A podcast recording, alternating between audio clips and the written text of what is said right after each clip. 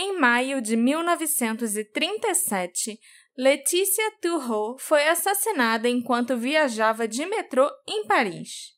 Seu assassino passou completamente despercebido e o assassinato, que ocorreu num intervalo de 60 segundos, é inexplicável.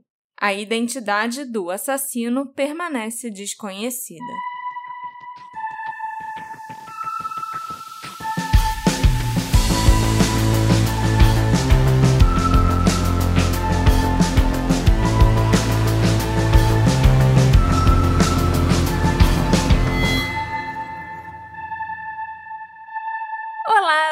Ouvintes!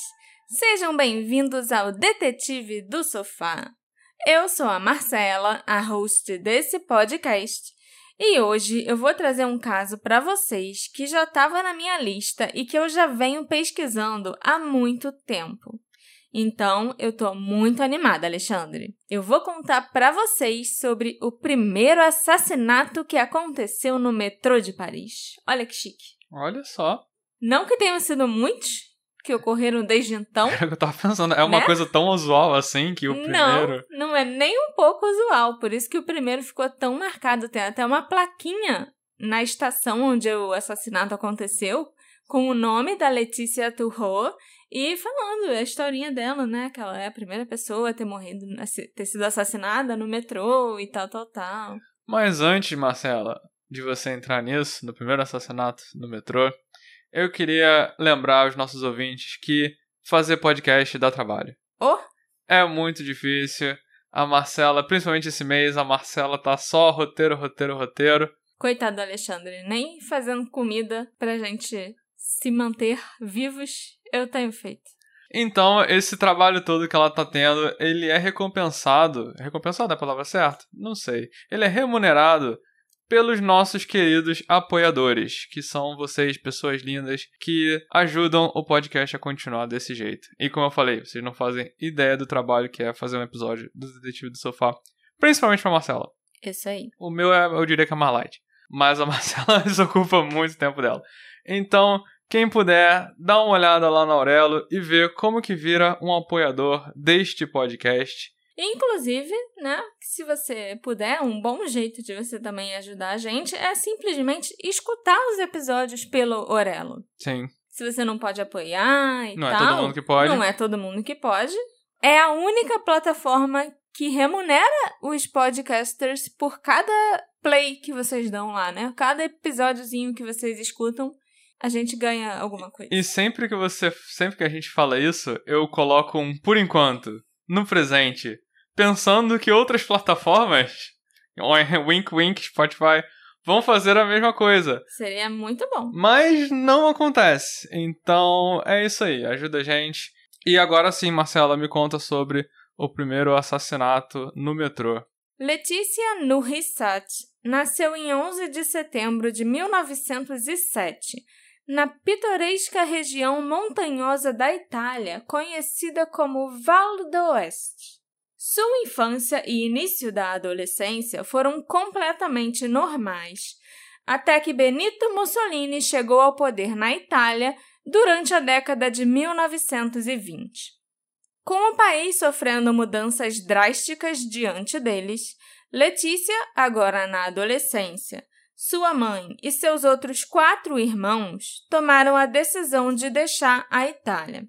A família acabou se estabelecendo em Paris, em uma área popular entre outros imigrantes italianos. O pai da Letícia decidiu permanecer na Itália e não foi para Paris com a esposa e os filhos. Eles até os pais dela acabaram se separando. E a Letícia foi a única dos seus irmãos a manter contato com o pai até o dia da sua morte. A vida da Letícia deu uma guinada inesperada em 1926. Agora com 19 anos e precisando garantir uma estabilidade financeira, ela começou a trabalhar numa fábrica de cerâmica. E foi ali que ela conheceu Jules Turreau, o homem que mais tarde se tornaria seu marido. Três anos depois, em 1929, quando ela já tinha 22 anos, a Letícia e o Jules se casaram em segredo. A classe social era extremamente importante naquela época. E a família do Jules, que era rica e tinha um certo status, não era do tipo que aprovava que seu filho se casasse com alguém de uma posição inferior. Mas o casal era totalmente devotado um ao outro e eles viveram juntos em harmonia por vários anos. Infelizmente, em março de 1934, depois de cinco anos casado com a Letícia, o Jules Turreau sucumbiu a uma tuberculose e faleceu. A Letícia ficou arrasada, mas a perda do seu grande amor era somente o início dos seus problemas.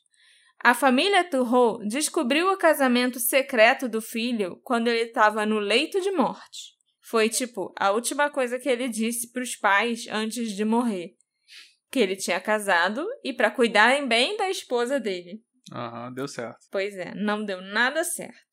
Como era de se esperar, eles não aprovaram a Letícia como um membro da família.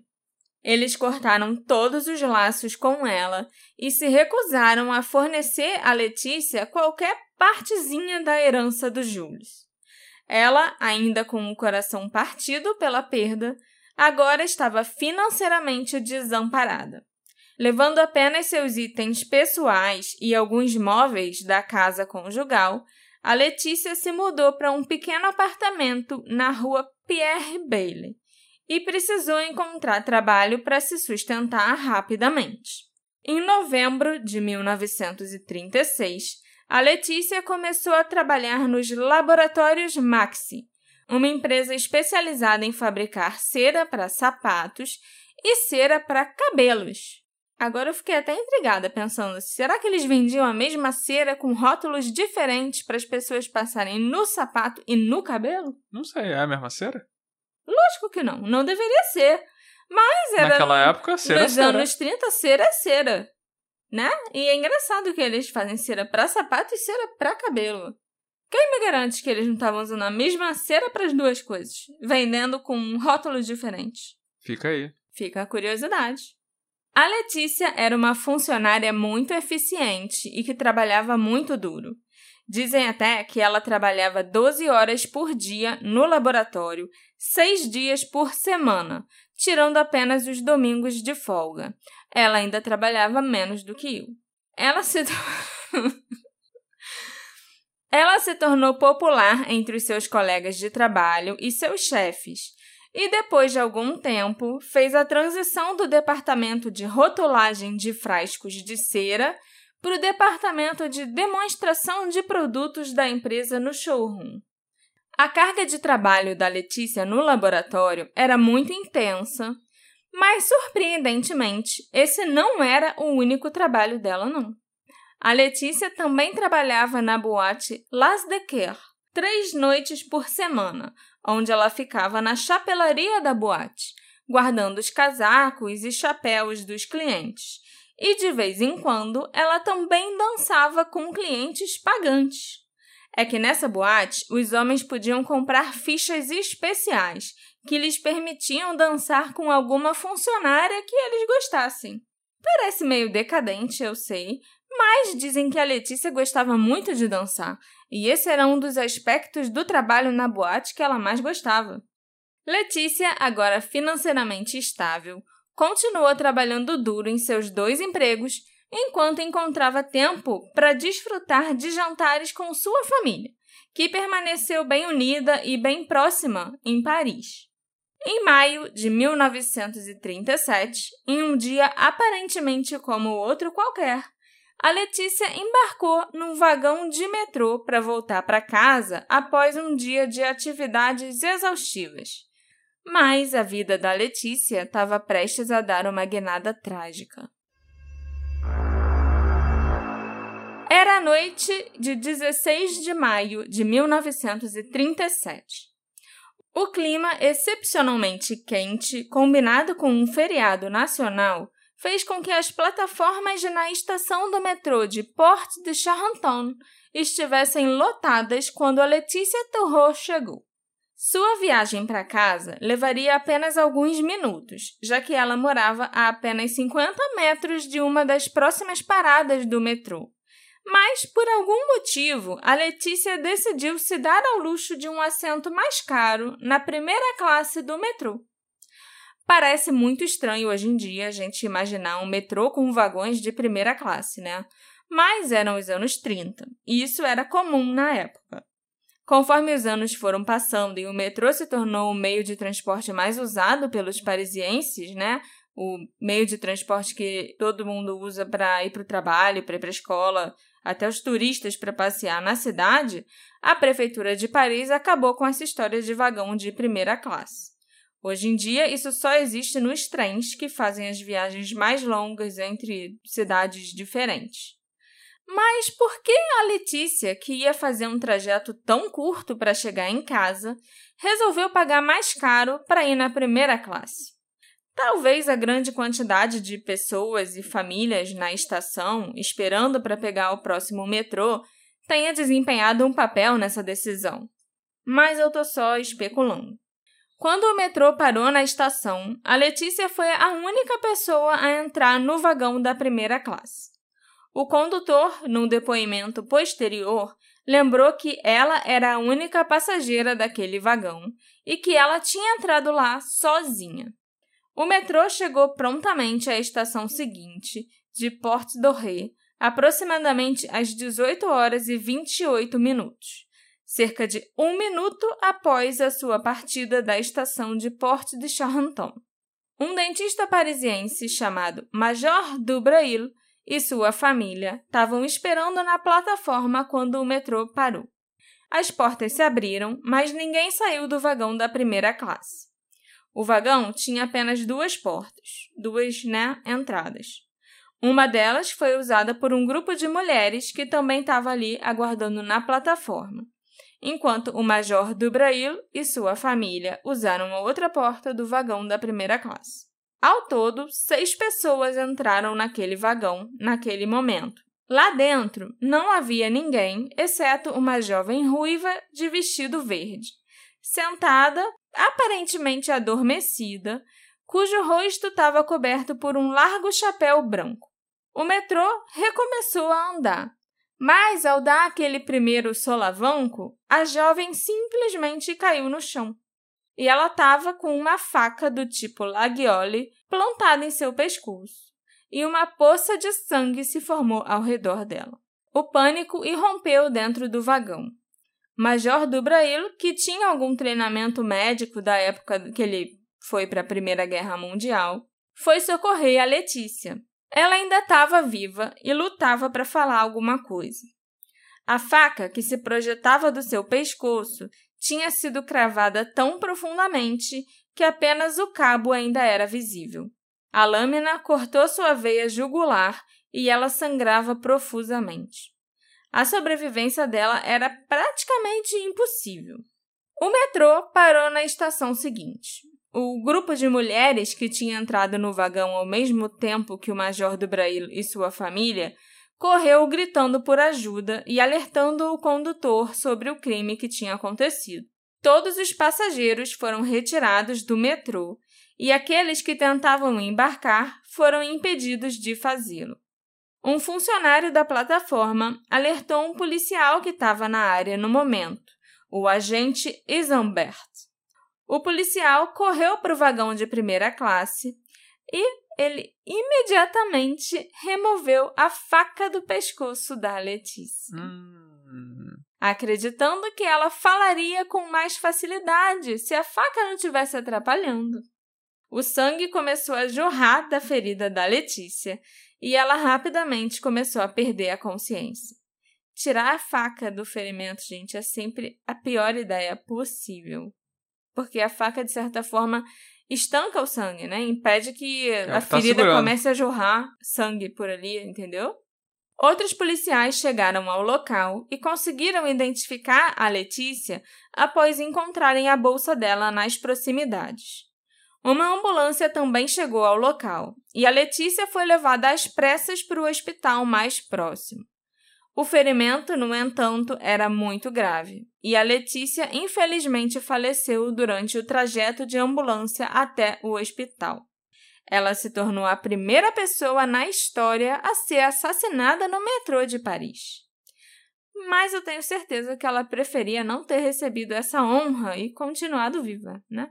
Não, em honra mesmo, né? Você falou que tem plaquinha. Tem, tem plaquinha na estação que fala, né? Primeira mulher a ser assassinada até hoje, nunca. Ninguém sabe o que aconteceu e tal, tal, tal. Tem até uma fotinho dela na plaquinha.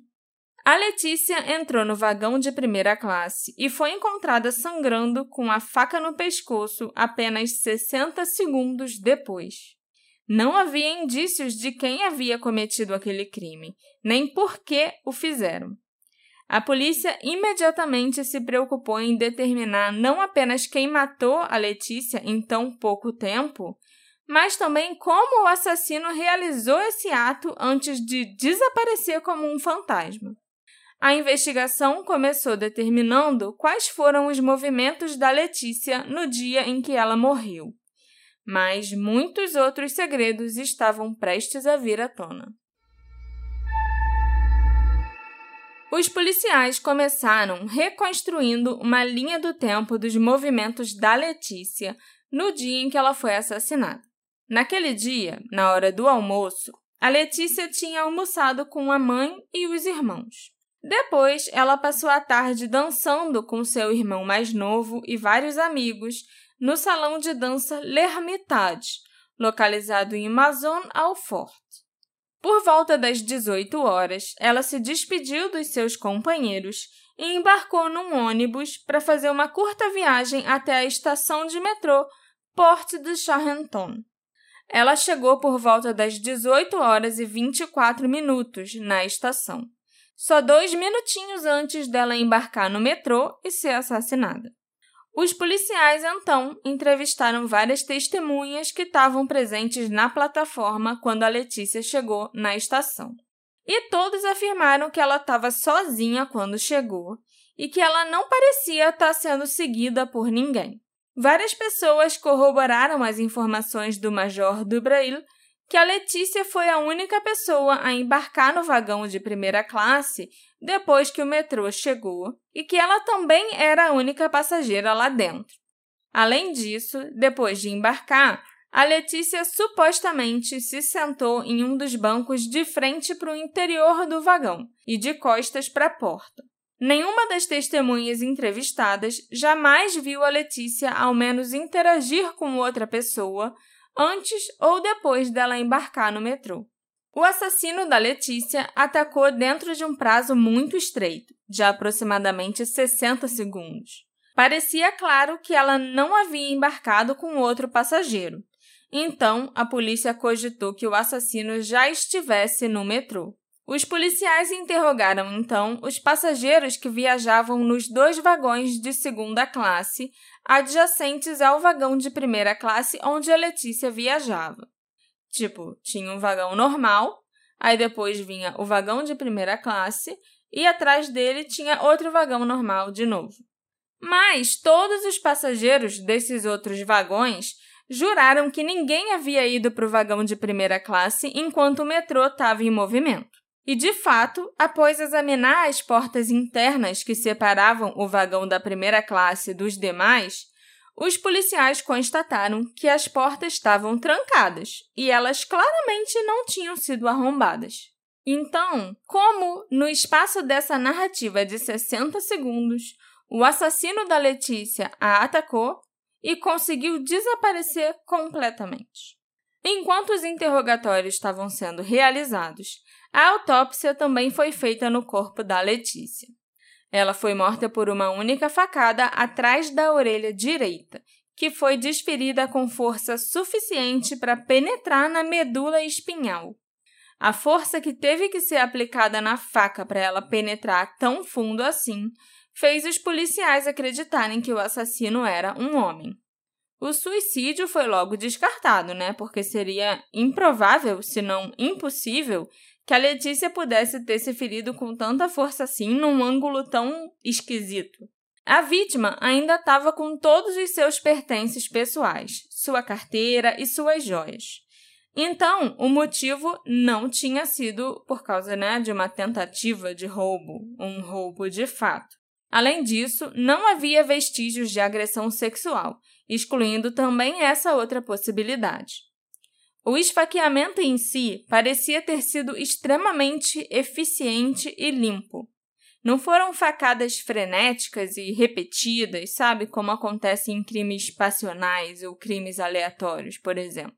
A conclusão, então, foi que a Letícia Turro tinha sido um alvo deliberado e seu assassino foi rápido, eficiente e provavelmente era um profissional.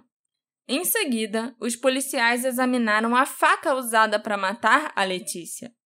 A arma utilizada era um modelo Lagioli comum e media aproximadamente 20 centímetros de comprimento, com um cabo de osso de 9 centímetros. O que é esse negócio de Lagioli? É a marca. É uma marca bem, bem famosa de faca. Ok. O assassino não fez nenhuma tentativa de remover a faca e fugir levando a faca embora com ele, dando a entender que ele não estava nem um pouco preocupado que aquela faca pudesse ser rastreada até ele. Foram feitas tentativas de localizar o local onde a faca foi adquirida, mas sem sucesso. Nenhuma impressão digital foi encontrada na lâmina nem no cabo da faca. Na verdade, dizem que o vagão inteiro foi examinado, mas nada foi encontrado, o que eu acho muito esquisito, né? Já que era um vagão de metrô e pessoas entram e saem dali o dia inteiro. O assassino provavelmente usou luvas, o que, considerando como estava quente naquele dia, seria algo bem incomum. Ninguém saía de casa de luvas num calorão. E isso deu ainda mais credibilidade, pelo menos, né, de acordo com a polícia, a essa teoria de que o assassino da Letícia planejava executá-la naquela noite. As pistas logo foram se tornando escassas nessa fase da investigação.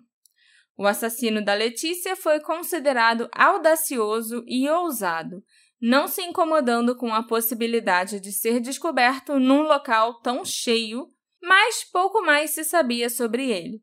Os policiais suspeitavam fortemente que o agressor da Letícia poderia ser um assassino profissional, apesar do fato de mulheres jovens não serem alvos típicos de tais pessoas. Mas, como nós descobriremos em breve, havia vários aspectos da vida da Letícia que não eram nada convencionais e que poderiam ter levado a um assassinato profissional. Apesar da falta de evidências e pistas, a polícia descobriu um fato crítico. Esse ataque, que resultou no assassinato do metrô, não foi a primeira vez que a Letícia foi um alvo. Três dias antes da Letícia ser morta, ela teria experimentado um encontro enervante na porta de seu prédio. Ela havia tocado a campainha para que o porteiro a deixasse entrar. Enquanto esperava, ela foi repentinamente atacada por trás. Ela se virou e bateu em seu agressor várias vezes com o guarda-chuva antes de finalmente conseguir entrar no prédio assim que a porta se abriu.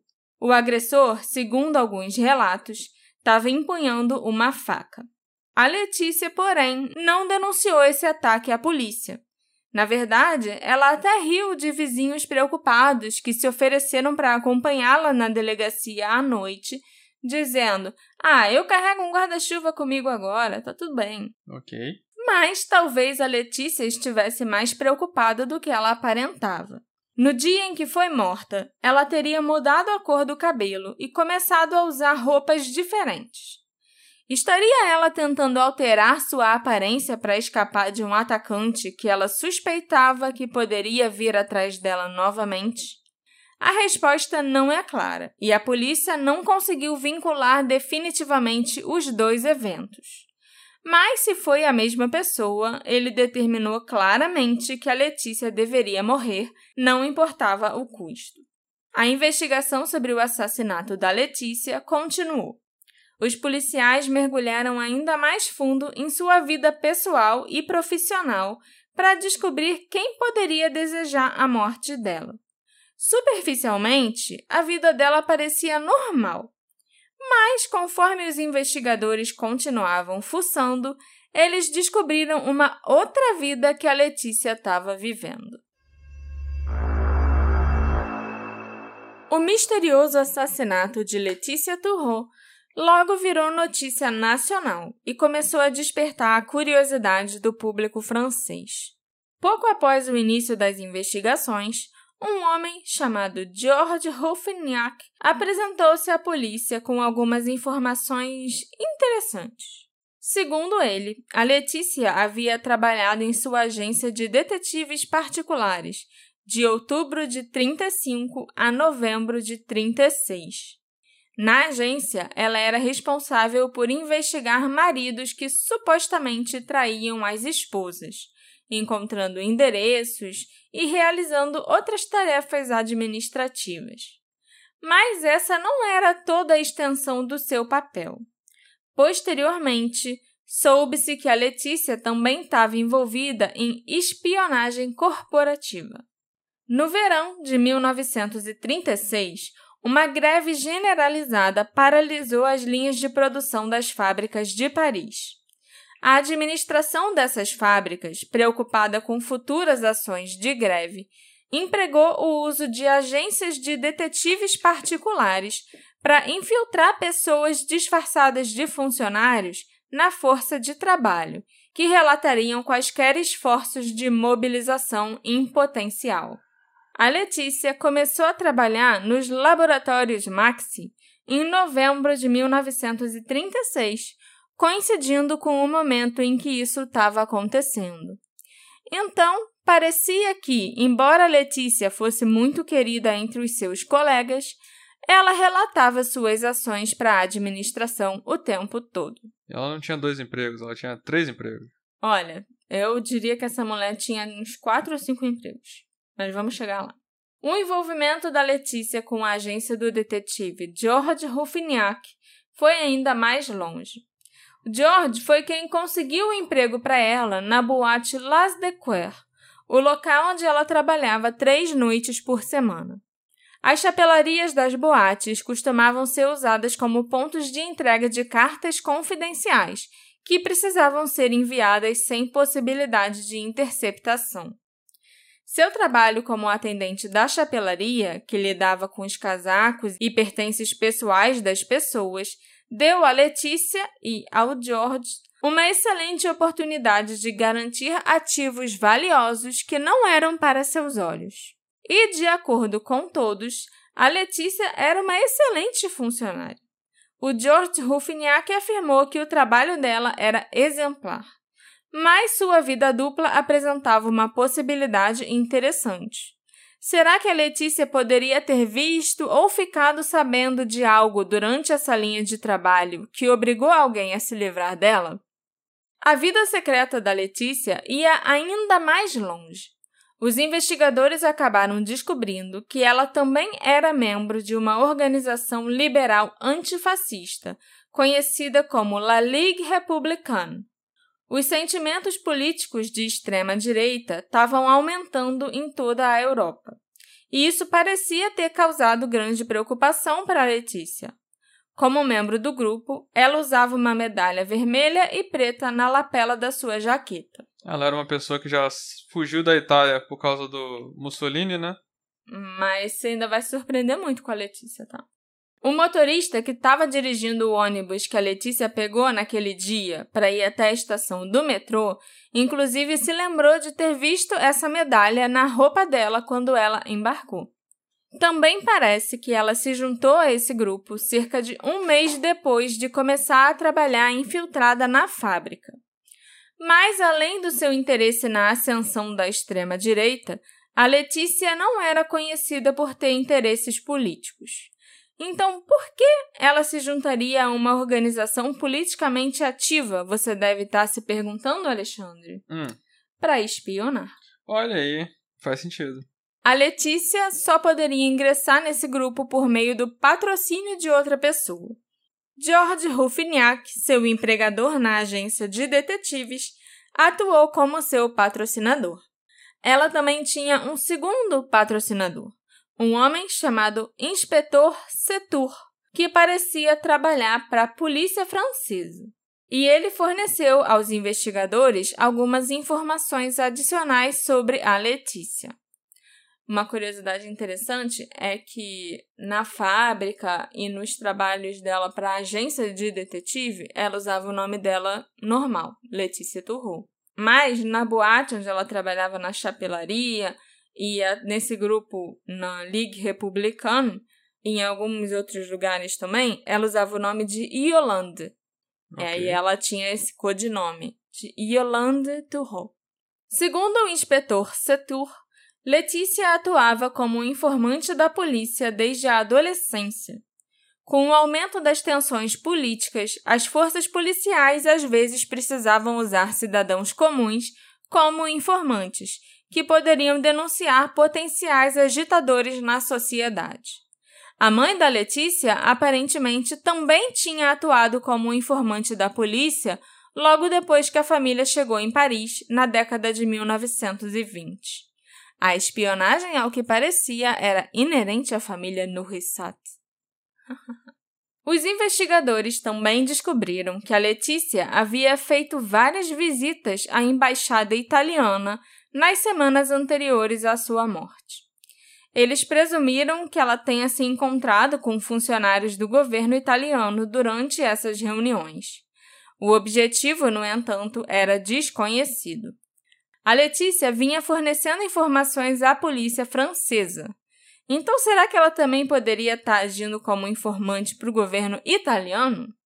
Mas o governo italiano era o do Mussolini. Então, será que a Letícia era uma agente dupla? E em caso afirmativo, será que foi isso que a levou à morte? Porque, assim, é, é curioso que ela estava fazendo parte, pelo menos, né, espionando a Liga Antifascista, e ao mesmo tempo estava indo com frequência, pelo menos semanal, na embaixada italiana, sabe? É, que são os fascistas. Curioso. Sim, mas era a liga antifascista. Então, ela podia estar espionando em nome dos fascistas, espionando a, a liga, liga antifascista. antifascista. É, talvez, mas a Letícia era muito mais complexa do que um lado a só. A gente consegue imaginar. É, ainda tem mais coisa vindo por aí. A vida da Letícia Turro já parecia bem complicada até esse ponto, né? Mas os investigadores descobriram coisas ainda mais complexas nas quais ela estava envolvida. Quando você morre, todos os seus segredos são desenterrados, né? A mulher passou a vida escondendo tudo isso tão bem, ninguém nem desconfiava dela, mas foi só morrer para tudo vir à tona. Antes da sua morte, a Letícia teve dois amantes que eram agentes da inteligência militar francesa.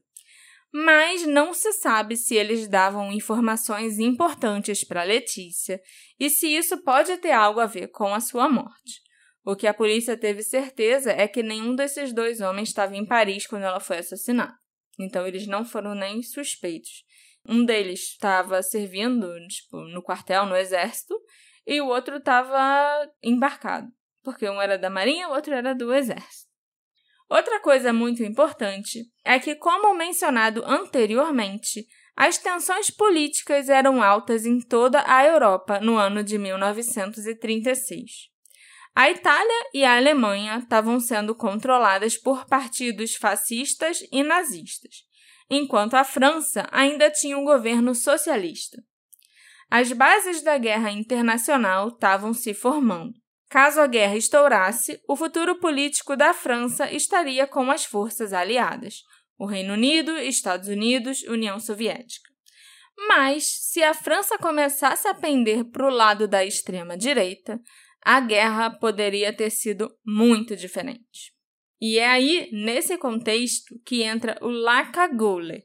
Esse grupo consistia em revolucionários violentos que tinham laços com o regime de Mussolini e que pretendiam derrubar o governo socialista francês e instalar o seu próprio regime de governo fascista, que se aliaria aos partidos fascistas de toda a Europa. Os métodos do Lacagoule durante 1937 envolviam a realização de roubos, atentados à bomba e assassinatos. Esse grupo também era extremamente organizado e bem financiado. Então, você deve estar se perguntando como a Letícia Turro se envolveu com esse grupo chamado La Cagoule. Os registros policiais da época a listavam como uma associada conhecida do grupo, embora o seu papel exato não fosse claro. A Letícia parecia ter laços ou ligações com os governos francês e italiano, então ela teria sido um recurso valioso para esse grupo. A gente sabe que ela era uma espiã bem relacionada e que ela tinha habilidade para se infiltrar nos lugares certos, né, nos grupos certos. Então, os investigadores começaram a especular se a Letícia não teria se associado ao Lacagule com o objetivo de se infiltrar e reportar suas atividades. Se o grupo tivesse descoberto que ela estava ali só para conseguir informações, certamente eles teriam desejado que ela fosse morta. O inspetor Quenevier, que era um dos responsáveis pela investigação do assassinato da Letícia, certamente acreditava que era isso que tinha acontecido. O Lacagule era conhecido por ter realizado execuções de estilo semelhante antes e depois que a Letícia foi morta, usando armas e métodos parecidos aos que foram usados no assassinato dela. O inspetor teorizou que a Letícia estava relatando as atividades do grupo, e seus membros podem ter descoberto esse fato. Algumas pessoas próximas da Letícia alegaram que ela parecia ansiosa antes da sua morte. Se ela soubesse que a traição tinha sido descoberta e depois ainda foi atacada na porta do próprio prédio, isso com certeza explicaria por que ela parecia estar nervosa ou assustada ou ansiosa, sabe? Mas apesar desse alinhamento lógico, não há nenhuma evidência clara que ligue o Lacagule ao assassinato dela. E os planos deles também não deram certo. A França não sofreu um golpe, não virou um governo fascista e estava do lado certo na Segunda Guerra Mundial. Os detetives que investigaram a morte da Letícia ficaram sem dúvida chocados com a amplitude de informações que eles descobriram sobre a sua vida secreta.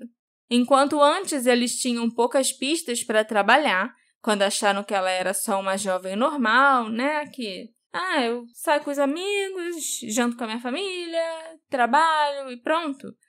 Agora eles tinham muitas outras possibilidades em mãos. Os investigadores não conseguiram encontrar nada que sugerisse que o seu trabalho para a agência do detetive particular George Ruffiniak tenha levado ela à morte, nem que a sua participação na Ligue Republicana, os antifascistas, né, estivesse relacionado também. Mas o seu envolvimento com a Lacagul era uma perspectiva muito curiosa e o nome desse grupo surgiria novamente nas investigações um ano mais tarde. Em novembro de 1937, a polícia francesa realizou uma série de ataques contra o grupo Lacagule, depois deles terem cometido uma série de assassinatos e atentados.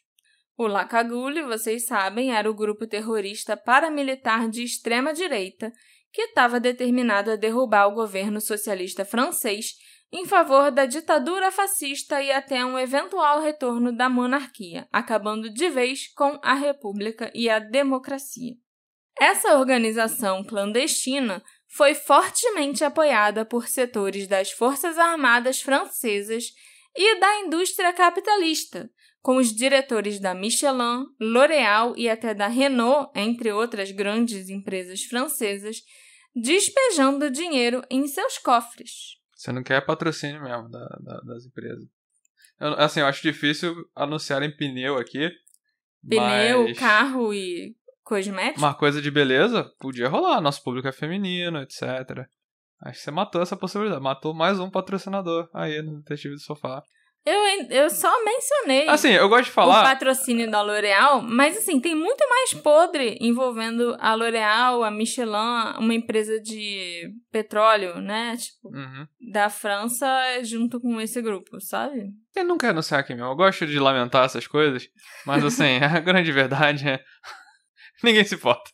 O Lacagul já havia sido responsável pela destruição de aeronaves destinadas às forças antifranquistas na Espanha, juntamente com vários atos de vandalismo e dois notórios atentados à bomba em Paris, durante o período imediatamente anterior ao assassinato da Letícia.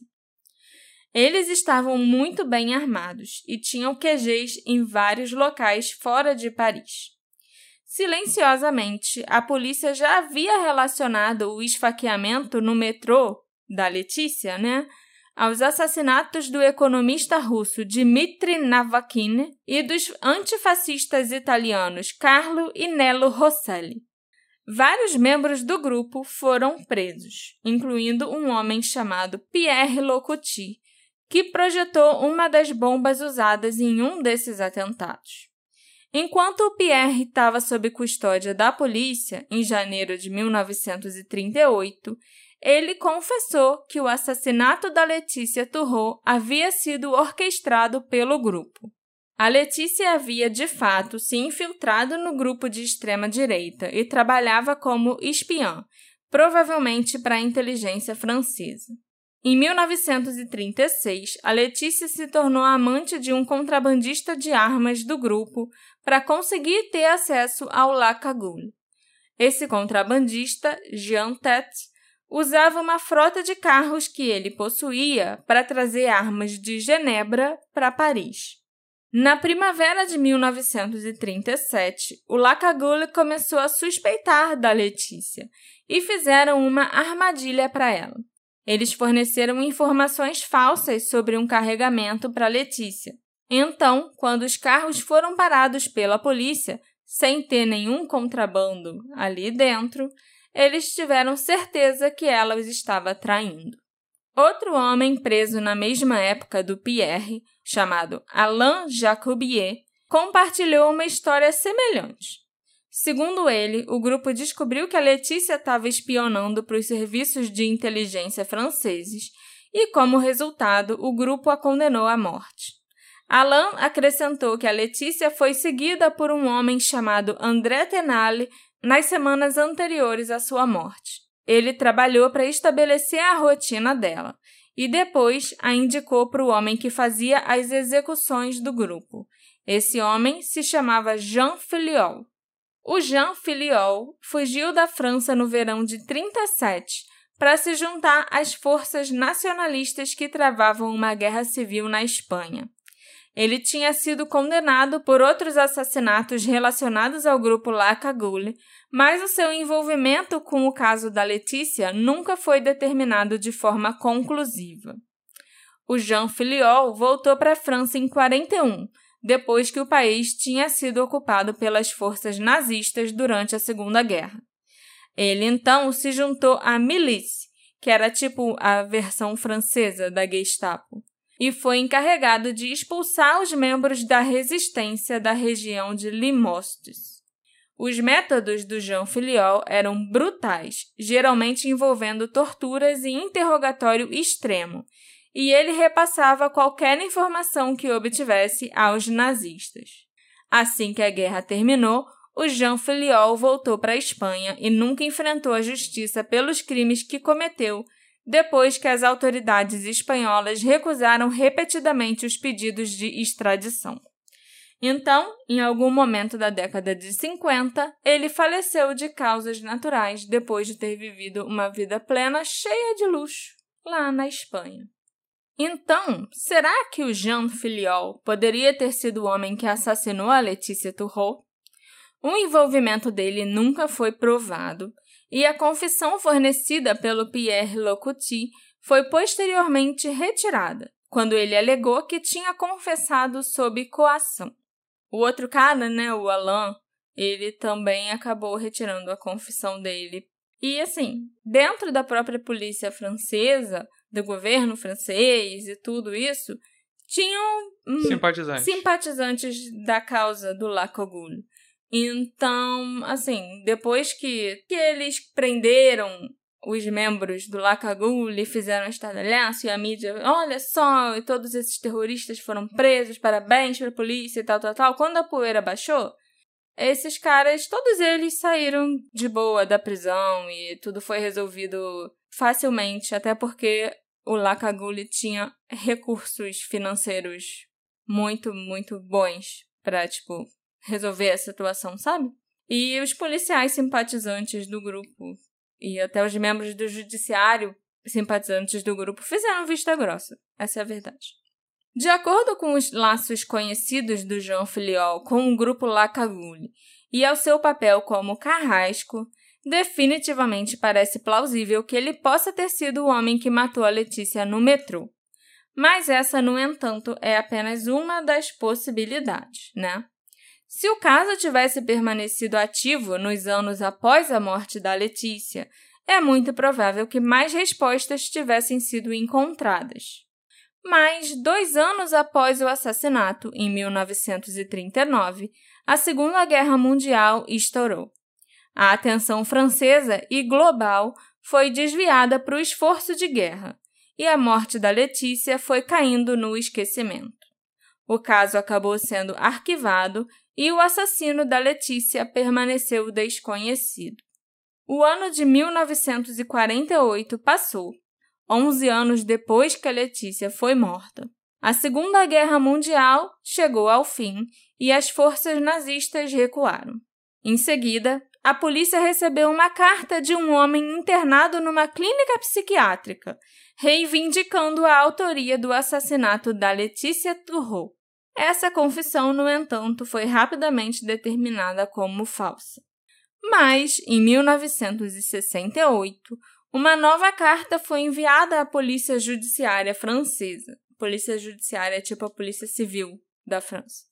Essa carta foi supostamente enviada por um médico anônimo que alegou ter nascido em 1915 e vivido em Perpignan com sua família antes de se mudar para Paris em 1935. Esse médico afirmava que ele conheceu a Letícia no salão de dança L'Hermitage, onde ela costumava ir com os irmãos e amigos, inclusive era o último lugar, né, onde ela foi antes de morrer. pegar o metrô e morrer. Né? E esse cara teria feito várias tentativas de cortejar, né, de namorar a Letícia. Tentativas essas que foram repetidamente rejeitadas. A morte dela, portanto, teria sido um crime passional e não teria vínculos com as atividades de espionagem, como muitos suspeitavam. A carta parecia crível para as autoridades. É uma carta extremamente, né, detalhada e é longa pra caramba, por isso que eu nem botei ela aqui, porque eu acho que ia dar umas três páginas a carta traduzida. E a gente ia ficar um tempão lendo sobre detalhe da vida desse cara que nunca foi descoberto quem era o autor da carta. Ele mandou anônimo, né? Mandou anônimo. Para depois, no final, ele dar detalhes de como ele teria matado a Letícia. E ok, até que são detalhes coerentes, mas um crime passional que você comete com essa frieza toda. Com rapidez pra mim não bate, né? Entendeu? Uhum. Havia pouco interesse em reabrir uma investigação que já estava arquivada há três décadas, a essa altura. Infelizmente, o assassinato da Letícia Turro permaneceu um mistério não resolvido. A polícia pensou: ah, beleza, deve ter sido esse cara aí. Mas a gente vai se dar o trabalho de agora, em 68, 30 anos depois, procurar quem era esse cara. Se duvidar, até o crime já tinha prescrito. Uhum. E não era. Eles só pensaram: ah, beleza, deve ter sido esse cara aí, tá resolvido, pronto, mas não precisa reabrir o caso para confirmar, não. Agora, eu quero voltar a falar com vocês sobre o período de 60 segundos em que a Letícia foi morta. Um intervalo de tempo tão estreito dá margem a muita especulação e até algumas teorias meio malucas. Eu acho que eu consegui explorar bem os possíveis motivos que alguém poderia ter para matar a Letícia, mas a gente não falou sobre como ela foi morta em tão pouco tempo. E isso para mim é o maior mistério desse caso. Como alguém entrou naquele vagão, matou a Letícia e fugiu em menos de um minuto, sabe? Sem ninguém ter notado. Ela pode ter sido seguida pelo assassino até a estação do metrô. Depois dela ter entrado no vagão, ele pode ter encontrado uma janela de oportunidade e a matou. A Letícia tinha passado a tarde com o irmão e alguns amigos. Então, talvez alguém a tenha seguido do salão de dança até a estação. Nesse caso, o vagão do trem teria sido a primeira vez que a Letícia estava sozinha praticamente o dia todo. Ela estava sentada de costas para a porta e não teria sido capaz de observar um assassino entrando no vagão e se sentando atrás dela. O assassino então enfiou a faca em seu pescoço e possivelmente fugiu para um vagão adjacente. No entanto, ninguém viu outro passageiro no vagão de primeira classe, nem viram a Letícia sendo seguida por ninguém. As portas internas do vagão onde ela estava também estavam trancadas. Então, como o assassino teria entrado e saído sem ser detectado? E uma coisa que eu fiquei um pouquinho com a pulga atrás da orelha é que, até onde eu sei, quando um, um espião entra em algum lugar, ele tende a ficar, a se sentar com com a visão para com a visão entrada. para as portas, sabe? Para ele conseguir observar todos os pontos de acesso daquele lugar e agir rápido se alguma ameaça for detectada. Até para ele estudar os possíveis pontos de fuga se ele tiver que sair correndo dali. Então eu achei meio. Nossa, será que a Letícia era uma espiã tão boa e ao mesmo tempo inexperiente e deu esse mole de ficar sentada de costas pra porta? Eu comecei a ler um livro agora sobre ela e, porra, a mulher era, era, era mil e uma utilidades e ela fazia tudo com muita eficiência e com muita frieza coisa que as mulheres daquela época não tinham tanto. Ela era muito moderna pra época também, sabe? Uhum. Então, não é algo que eu esperaria dela. Sentar de costas pra porta. E se ela já entrou no trem esfaqueada? E aí sentou em qualquer lugar? Então, é, uma das teorias que a gente vai explorar daqui a pouco. Ok. E é a que eu acho mais provável, inclusive. Ok. Spoiler? É. Bom, uma das primeiras possibilidades, né, de como que o assassino entrou e saiu e ninguém viu e tal, é que ele talvez já estivesse à espreita na plataforma, talvez até à espreita no vagão de primeira classe e simplesmente esperava que a Letícia chegasse. Os vagões da primeira classe eram mais caros e sempre estavam mais vazios e mais tranquilos, proporcionando mais privacidade aos passageiros e dando até uma chance maior de se cometer um assassinato sem ser visto. Mas, se esse fosse o caso, o assassino precisaria saber detalhes preciosos sobre a programação e os planos da Letícia para aquele dia. E fato é que ela normalmente não usava vagões de primeira classe. Então, como o assassino poderia ter previsto as ações dela com tanta precisão? Outra possibilidade é que a Letícia poderia ter combinado de encontrar o seu assassino na plataforma. Ela havia passado o dia no salão de dança L'Hermitage e alguns dos seus amigos afirmaram que ela tinha declarado que estava atrasada para um compromisso.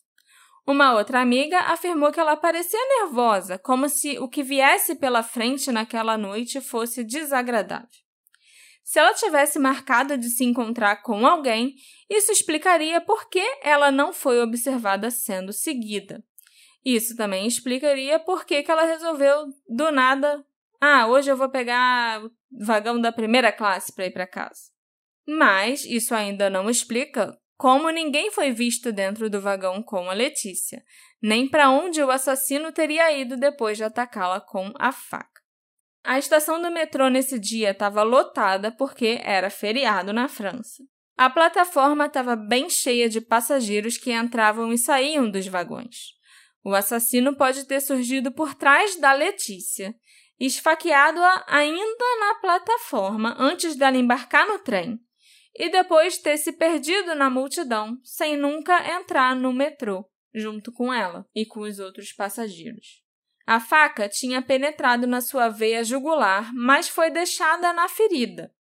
É possível você sobreviver a um corte na jugular, mas a remoção da faca é o que causa o sangramento descontrolado e leva a pessoa à morte.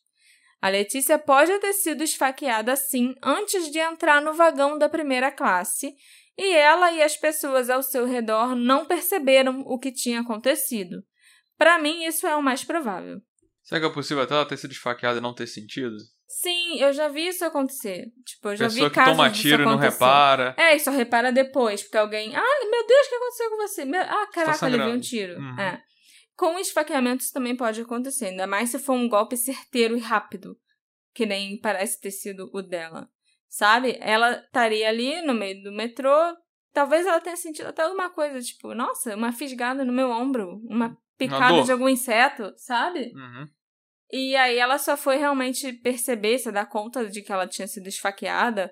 Ou talvez ela nem tenha se dado conta, sabe? Mas ela só foi se sentir estranha ou ver que tinha algo errado quando ela já tinha entrado no, no vagão da primeira classe e aí ela sentou no primeiro lugar que ela viu. Que também, para mim, explica por que ela estava sentada logo ali, ainda de costas para a porta, sabe? Às vezes era o, o primeiro lugar, o lugar mais perto para ela sentar Uhum. quando ela entrou no metrô e se sentiu mal porque levou uma facada. Entendeu? Sim, sim. Já sobre a carta do médico confessando que ele era o assassino, eu não tenho certeza se eu acredito no autor da carta, não. Mas eu não vou negar que, né, é uma, uma possibilidade, é uma versão plausível dos eventos. Eu não li, já falei, eu não li a carta aqui porque ela é gigante e cheia de enrolação.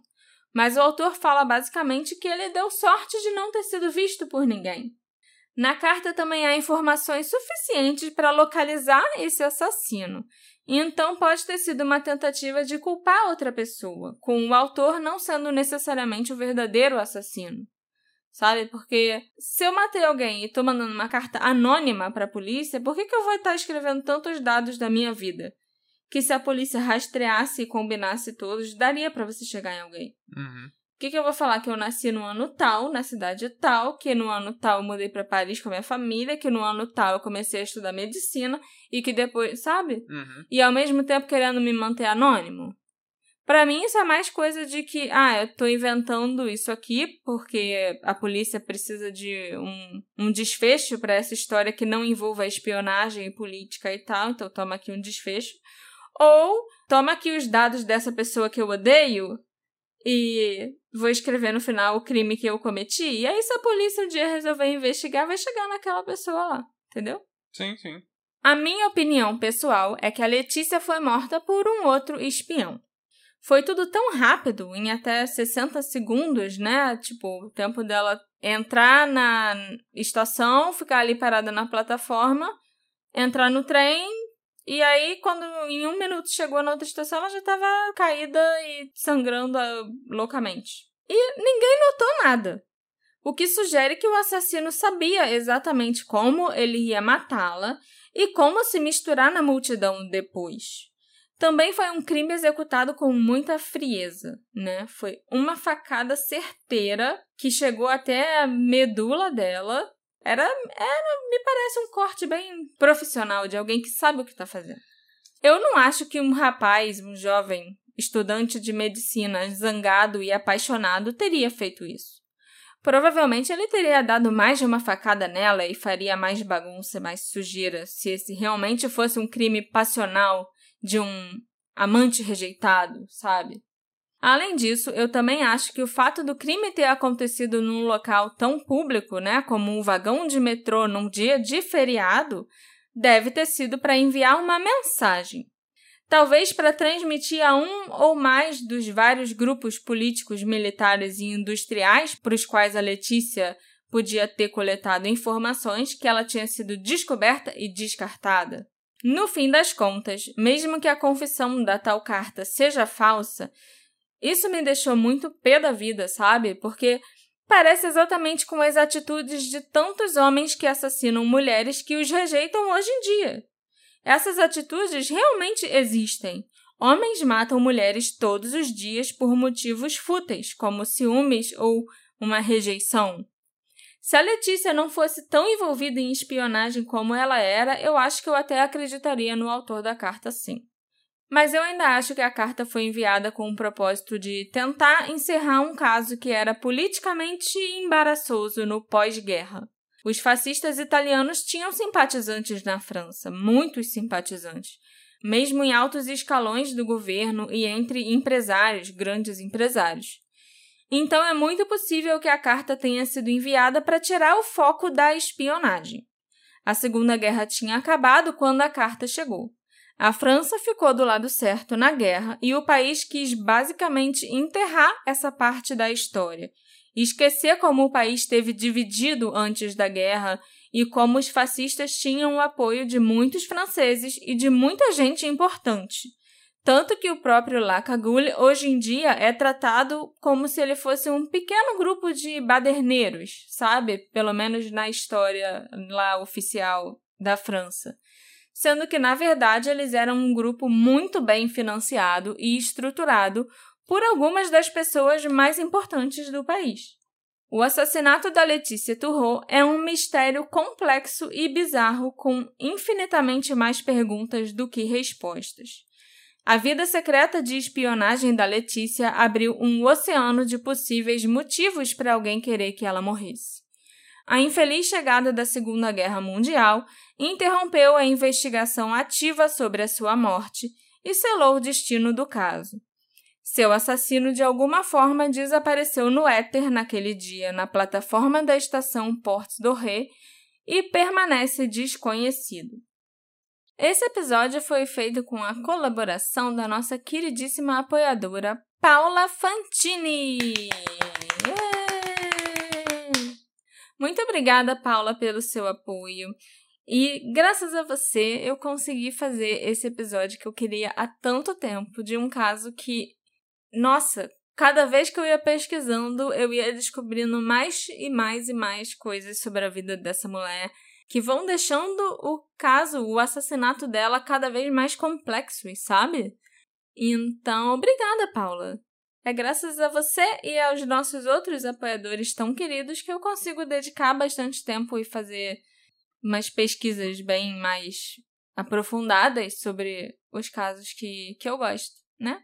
E eu espero que vocês também tenham gostado, principalmente você, Paula, que é a estrela desse episódio. Poderia o assassino da Letícia Turrot ter sido alguém que ela irritou durante o seu trabalho como detetive particular? Era um assassino profissional contratado pelo grupo criminoso que ela parecia ter se infiltrado e traído? Talvez o autor da carta de 1968 fosse o homem por trás disso tudo. Ou talvez houvesse outros aspectos da vida incomum da Letícia que os investigadores nunca nem chegaram a descobrir. Seja qual for a verdade, ela permanece escondida nas sombras até hoje. Me encontra nas nossas redes sociais, arroba detetive do sofá, para me dizer o que você achou desse caso e dessa mulher tão misteriosa de quem a gente falou hoje. A gente se encontra na próxima investigação. Tchau, tchau. Tchau, tchau.